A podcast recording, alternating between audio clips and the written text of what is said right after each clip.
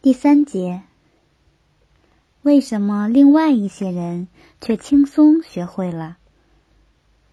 与越学越差的人相对，有一些人也许是少数，却轻松的学会了、学好了。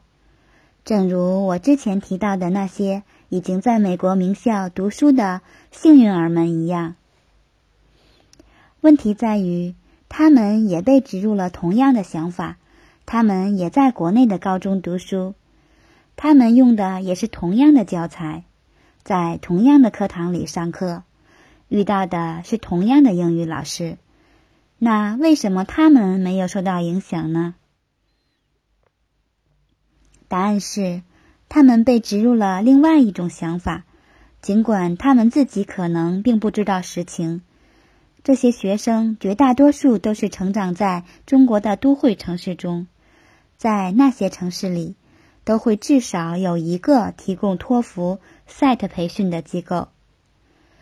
这类培训机构存在的本身比他们的教学质量更重要。这类培训机构在不停的向外散播一个消息：有一个考试叫托福。这两年，他们又让更多人了解到另外一个考试叫 SAT。很多人去学。很多人去考，最终也有很多人获得了高分。至于得到消息的人是否在这里犯了逻辑错误，并不重要。重要的是，连这种错误的逻辑关系都是向外传递的强大信息的重要组成部分。注释二：人们常常误会因果关系，他们看到别人先去参加某个培训。后来获得了高分，于是就认为那个培训班和获得高分之间是因果关系。这和认为鸡叫唤起了太阳本质上没什么两样。更为重要的是，那些去学、去考、最终获得高分的人就在身边，而人们看到甚至还不如自己的人去学、去考，最终获得高分的时候。采取行动就是自然而然的了，甚至还不如自己。注释三：人们总是倾向于高估自己。比如，有一个有趣的调查发现，百分之七十以上的司机认为自己的驾驶水平处于中等以上，所以甚至还不如自己。很多的时候，只不过是一个幻觉。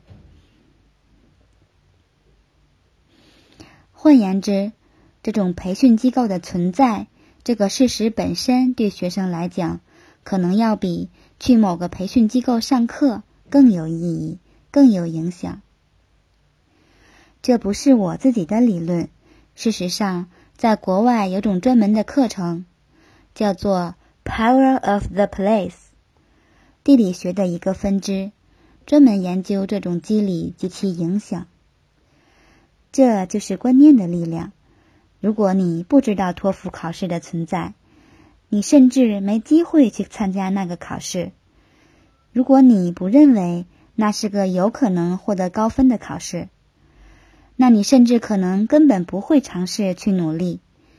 仅仅因为你知道了它的存在，你就有可能开始努力。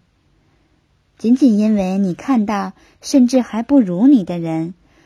尽管这很可能干脆就是个幻觉，获得了高分，你就没有理由不去努力，最终你也有可能获得高分。